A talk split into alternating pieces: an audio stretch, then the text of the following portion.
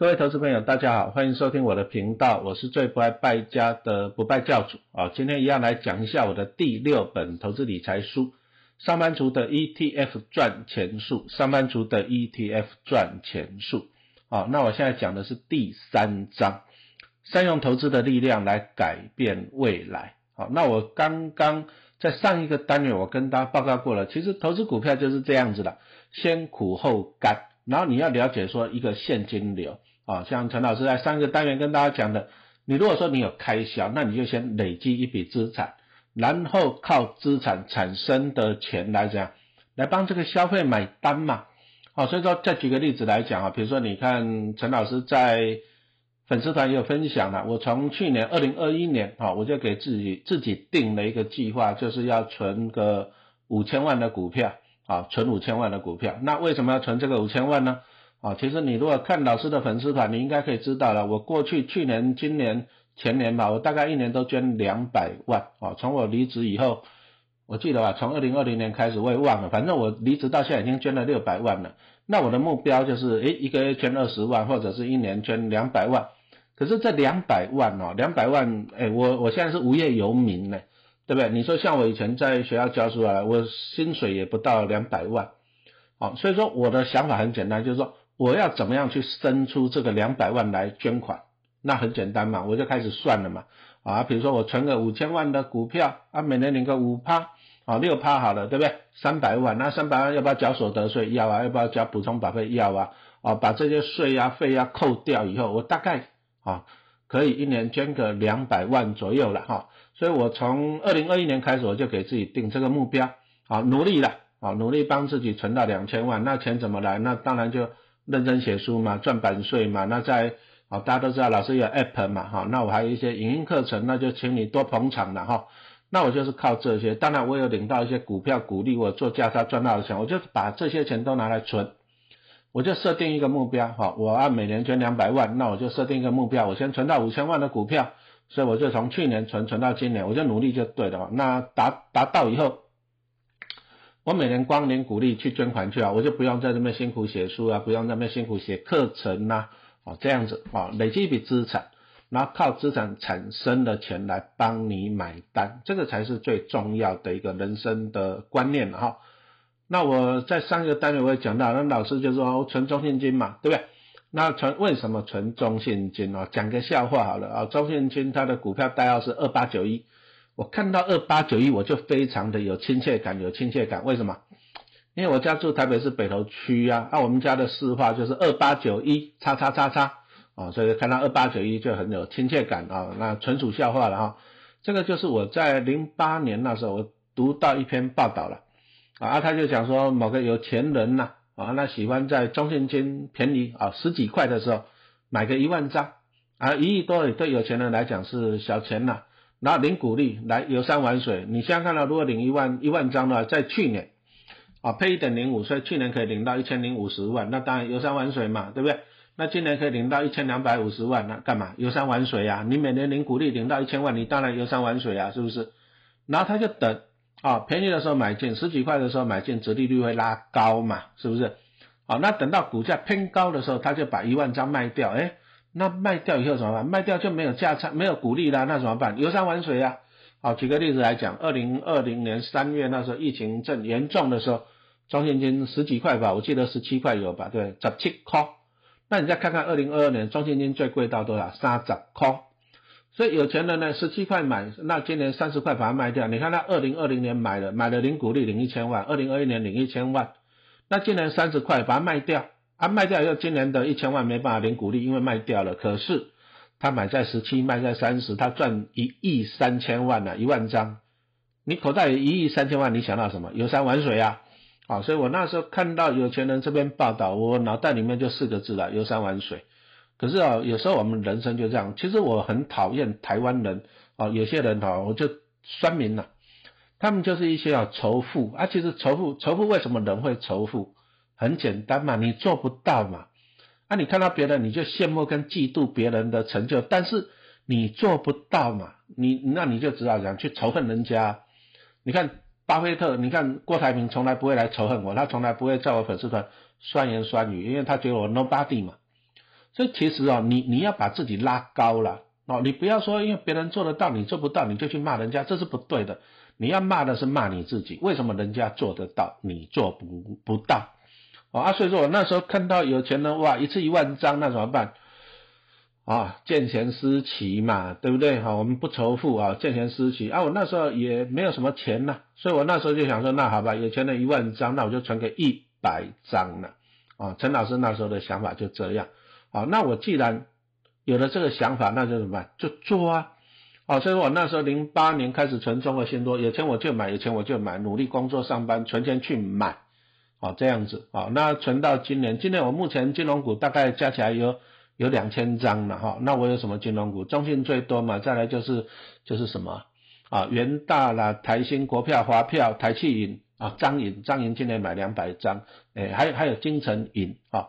那我买这些呢，其实金融股的好处就是它配息还不错。啊，配起来不错。啊，金融股的缺点就是说，它也不会像中像电子股、台积电这样暴涨。啊，所以说你投资股票，你还是要做一些区隔。啊，那当然了，事后诸葛亮了。我如果年轻的时候，我知道我 all in 在台积电，我早我在四十岁就退休了，我不知道啊。啊，我不知道。那还好我没有 all in 在宏达电。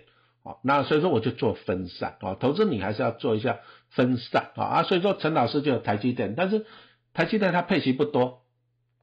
可是它可以赚到资本利得，那中信金、金融股这一些来讲呢，哎，资本利得的空间不多啊，但是它可以稳定的领股息，好，那我们就做一些什么投资的配置，好，那你就是哎，我可以赚价差，也可以领股利啊，这就是投资的配置啦。那还是讲真的，我如果是我如果事先知道我 all in 在台积电了，对不对？我也不用上班这么辛苦了嘛，哈。那我们来看一下这个有钱人他这个策略啊。十几块买中现金，然后呢，二十几块啊，贵的时候卖掉。其实你去抓开中现金过去的股价线图，其实你会发现呢，它你就把它用二十块画一条线啊，啊它跌超过二十块以下就买，啊涨超过二十二十块以上就慢慢卖。为什么？因为中现金第一个它获利啊，过去获利还蛮稳定的，大概就是赚两块钱上下了啊。当然去年是赚比较多哈，去年赚比较多。好，那所以说今年股价可以上三十块钱，因为它去年赚了二点七多吧。好，那以前大概赚一点七两块钱左右。哦，获利成长，当然股价就往往往上了。好，那在以前为什么说二十块以下？因为它以前就赚大概一块多，那大概就配个一块钱。那你如果一块钱来讲，二十块来讲就是五趴啊，折利率啊。啊，你如果买在便宜啊，比如说在二零一六年那时候还有十四块多，哦，那二零二零年还有十七块多。啊，按你买在十四跟十七块，啊，假设它配一块钱来讲的话，呃，也有六趴，也有七趴嘛，哦，所以说第一个啊，其实它的投资策略就是这样子。第一个，中国信托大到不会倒嘛？为什么？因为集团够大。第一个，第二个呢，公司有在赚钱，有在配钱，然后有赚钱的公司不可能倒闭嘛，对不对？啊，而且有在配股利，那你买进了，你大不了被套套了以后呢，我领股利，领纪念品就好了嘛，是不是？啊，所以说有钱人呢，那就在二十块以下，十几块找龟壳的时候，他就一次买个一万张，好买了，那放着呢，零股利，啊，零股利一万张，领个一千万就游山玩水去了。可是等到股价涨上来啊，涨超过二十块啊以后的不迷人了，为什么？啊，比如说配一块钱，啊你股价二十五块，你买起来只有四趴嘛，对不对？那还不如卖掉做价差，好，那接着我们再来讲一下，那你看，那在去年二零二一年来讲，事实上中信金它后来股价还是涨超过二十五块，啊，那在以前啊，我强调以前，以前中信金要超过二十五块的几率是不高啦，啊，以前呢，所以说以前大概二十五块都可以靠近二十五块都可以先出一下，啊，我强调以前为什么？因为以前它的获利也大概 EPS 都大概也是在两块钱左右。那两块钱左右来讲啊，一块多左右来讲啊，那二十五块来讲啊，本利比这样算起来大概十二三倍，好啊。可是你看哦，在去年，啊，去年它的获利是超过，获利赚了二点七三的样子嘛啊，所以今年初金融股再好的时候，中信金涨到了三十块，那三十块来讲啊，其实它本利比也大概十一倍了，好，那只是说，如果说你在去年，如果你卖在二十五，那今年涨到三十，你就没有碰到了，为什么？因为你是觉得说以前看起来二十五块算贵，可是你忘记了啊，去年获利是成长，那成长表示说股价会在往上多冲一点啊，这样子清楚了嘛哈？所以说你不能说以前二十五块是高点，那你呢看到二十五块就卖，你要再关注一下获利的情况。好，那获利如果成长的话，其实股价第一个股价你要往上了，获利成长，那再你要看大盘啊，那以前二十五块的时候，哎，大盘大概一万点，那现在大盘一万六、一万七了。那所以说呢，二十五块你要往上去调整一下哦。所以说，其实股价这种东西，我们都是要做动态的调整，这样子清楚了吗？做动态的调整哦。啊，不过今年今年大家都知道了，疫情啦、战争啦、升息啦、通膨啦哈。所以说今年哈，老师录音的时间是五月五月二十一号嘛，对不对？那讲实话了，股市就不好。你看到美国有时候动不动就跌，刀琼斯跌一千点。好，那今年今年波动会比较大哈，今年波动会比较大，比较要要注意一点。但是以这种金融股来讲的话哈，好了，我们就把来讲一下金融股来讲哈。像今年今年的金融股，金融股你要注意啊。今年你说像那个寿险为主的金控，那你就可能你要比较小心一点。为什么啊？比如说拿国泰跟富邦，好，你什么时候看到这些寿险金控哇赚到一个股本超过一个股本，很难得啦。可是去年。啊，去年他们都赚超过一个股本，富邦好像赚到十二块吧，对不对？好，那为什么？寿险公司其实就是拿保护的钱，然后去投资，那他可以投资台湾啊，比如说他们寿险公司买了很多大楼啊，那就收租金嘛。那再来，他们也会投资股票，哦，所以说其实在去年来讲，股会是股市都很好，啊股市都很好，所以说这些寿险公司在台湾呢，在海外他们都赚到了很多的。啊，价差了哈，这个叫做什么交易所得，对不对？啊，他们都赚到很多价差，所以说就反映在 EPS 获利。啊，当然这些寿险公司他们的资产一样做配置，他们除了有买股票，他们也会买房地产啊，这个是为了稳定，他们也会买进一些债券啊，领息，因为债券比较稳定一点。哎啊，但是今年今年可能会猪羊变色。好，那第一个让大大家应该都知道嘛，最近富邦被骂最凶的就是那一个什么。哦，防疫保单这地方嘛，是不是哈？那今年来讲啊，这些寿险公司要注意哦，他们产险公司啊，他们可能这些保单可能会赔蛮多的。我看金周刊的统计，大概全台湾会赔掉一千亿新台币。那当然了，就有人输不起嘛，哈，所以说大家在那边骂嘛，对不对？那接着来看一下，就是说，因为去年哈，这些防疫保单卖最多，应该是去年五到七月了，因为去年这个时候最严重嘛。哦，那保单一年一期了，所以说今年哦，这些可能这些保单哦，你说买在去年七月的，可能要到今年七月到期。那问题来了，现在台湾的哦，已经有一百万人确诊了嘛，对不对？那将来几百万人是有的，所以说，哎，第一个哈，这些寿险金控、寿险为主的金控啊，它就会受到压力哦，防疫保单这个就会受到压力。这第一个，哦，那第二个就是股市不好了啊，美国也在跌，台湾也在跌。所以这些寿险公司，他们去年赚到很多那我们就是投资的利益嘛，哈，投资的所得，哎，那现在可能变成会未实现的损失哦，哦，那这样子也不好啊，对他们来讲也是负面的，就是获利会衰退。那再来就是我们刚刚讲到，他们又买了很多债券，好，来讲一下债券，债券今年也不会好，为什么？因为美国政府一直在升息。那美国一直在升息，那你想想看，如果说银行利率很高，那投资人我宁可把钱放银行嘛，我干嘛去买债券？虽然债券很稳，但是定存最稳嘛，是不是？那如果这样子来讲，那定利率好，债券就要吸引你怎么办？那就债券就要提高值利率。可是债券的利率是固定的，比如说它发行的时候二点五趴，它是固定的，那怎么样提高它的利率？很简单，就是股价下跌了，哦，债券的价格下跌啊，比如说从一百块跌到九十块，那一样配给你。二点五趴，那你就把二点五除以九十，那那就接近三趴的值利率了。好，所以说升息导致银行定存的利率上升，那银行利率上升，所以说债券的值利率也要上升。可是债券值利率上升，债券的价格就会往下。那这些寿险公司又持有啊很多的债券部位，那债券部部位价格往下，它就会有未实现的损失。注意啊，未实现的损失。所以这个对寿险金控也不利，好，这样子清楚了吗？其实我记得吧，在去年吧，也是我上节目，啊，前年百分百，那那时候就请到一些专家嘛，那我看到一个小姐，她专门做债券的，那她就那边讲，哇，那过去四年，啊，债券平均每年可以赚十趴还是二十趴，我忘了，所以说她就说，那未来一样，债券一样可以赚十趴还是二十趴，哇，我当场听到我就赶快抬头去看他，我说你在讲什么？我心里在这样子想。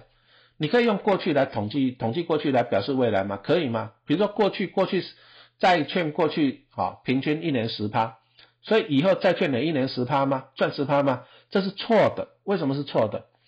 因为过去几年，你看疫情一来，啊，你看美国那个美国，反正川普当总统，他那时候经济好，他也是很喜欢一直放钱 QE，那一直 QE 一直放钱出来，就是利率会低，利率低就是把钱从银行。逼出来，因为利率太低了，大家不要把钱放银行，钱逼出来，那钱跑到哪里去？啊，当然就股市嘛，哦，所以说川普那时候任内，他还是一直要求联储会降息，那股市就会好，那股市真的好了，那特别这两年疫情以后，啊，又一直降息，那我们来看嘛，你银行的利率降低，银行的利率降低以后，那债券债券的值利率就跟着降低嘛，那债券值利率降低，就表示债券的价格会上涨嘛。所以说，其实啊，其实在过去几年，债券它是因为啊，因为银行降息，导致债券的折利率降低，那债券的价格上升，哦，所以说过去啊，过去你说过去平均统计，过去四年债券可以报酬率高达十趴，纯粹就是因为降息导致债券价格上升，啊，所以说过去啊可以得到这个十趴的报酬率，但是你不能说过去的话投资债券一年十趴，你未来就十趴，这是错误的。因为那个时候是降息，那现在是升息，那升息反而会导致债券价格下跌，那投资人你反而会损失啊，会损失啊，好，这样清楚了吧？哈，所以说你不要讲真的，我觉得大家你还是要有判断的能力的啊，你不要在节目上你看到人家专家他们讲说哇，过去报酬率债券报酬率多好，所以未来报酬率会多好，你就相信他，那你相信他你就去买，可是拜托一下嘛，过去是升。过去是降息，现在是升息，是不一样的嘛？啊，这样自己要判断的能力，而不是说啊，有人说啊，那我看那节目被那个小姐误导了，其实这也不对啊，你没有判断的能力，这也不行。那再来再讲一下，其实我常常看一些文章哈，有时候啊，有些专家他也在讲说啊，零零五零过去哦成立以来哦，年均报酬率每年报酬率是八趴十趴哦，零零五零多好，那它又分散到五十档成分股多好多好多好，那。既然以前以前报酬率是八八，那你只要长期投资零零五零，未来十年后每年赚八八，你的资产会变多少多少多少？错，这个是错的啊！你不要讲这样子错，我为什么老是讲错的？因为零零五零它不是一家公司嘛，零零五零它是买进五十档的成分股，那第一大的当然是台积电嘛，现在大概占了四十六趴嘛，哦，那台积电就是台湾最好的公司嘛，那你看一下过去十年。过去十年，台积电从几十块钱涨到几百块钱，台积电大涨了十倍嘛。那零零五零里面有四十几趴是台积电，台积电大涨十倍就带动零零五零这样子股价上涨嘛。所以说零零五零在过去成立以来才可以每年有这个八趴十趴的报酬率，是因为过去台积电从六十块涨到六百块啊，带动零零五零。那我再问你一个问题嘛？你觉得未来十年台积电再涨十倍，从六百涨到六千块，有没有可能？我直接跟你讲的不可能嘛？为什么？因为六百块的台积电规模是十五兆嘛，那如果说六千块的台积电规模是一百五十兆啊，台湾股市也不过才五十兆，你哪有可能台台积电就一百五十兆？哪有那么多的钱？所以未来十年台积电不可能再涨十倍了。那我请问你，零零五零怎么可能跟以前的涨涨幅一样呢？不可能嘛，啊，所以说这个哈，投资股票其实不是统计学，啊，不要说以前以前多好多好，所以未来会多好多好，这个是错误的，啊，因为你说我刚刚已经讲到债券过去会好，是因为过去在降息，那未来会不好，是因为未来要升息，所以你不能说过去多少，未来就多少，这是错的，啊，那零零五零以前好是因为台积电涨了十倍，那未来如果台积电没办法涨十倍的话，你觉得零零五零会好吗？哦，这个你要自己去判断，然后你我认为的不可能再像以前这样子涨的，哦，这样子清楚嘛？所以说这个还是要自己哈，要有一个判断的能力了哈。那我们投资股票，我们还是希望说你就是买进这些绩优的龙头股啊，帮自己累积资产啊，帮自己养一些金鸡母啊，那你将来你所有的生活，你所有的开销就靠这些金鸡母来帮你买单。好，谢谢收听。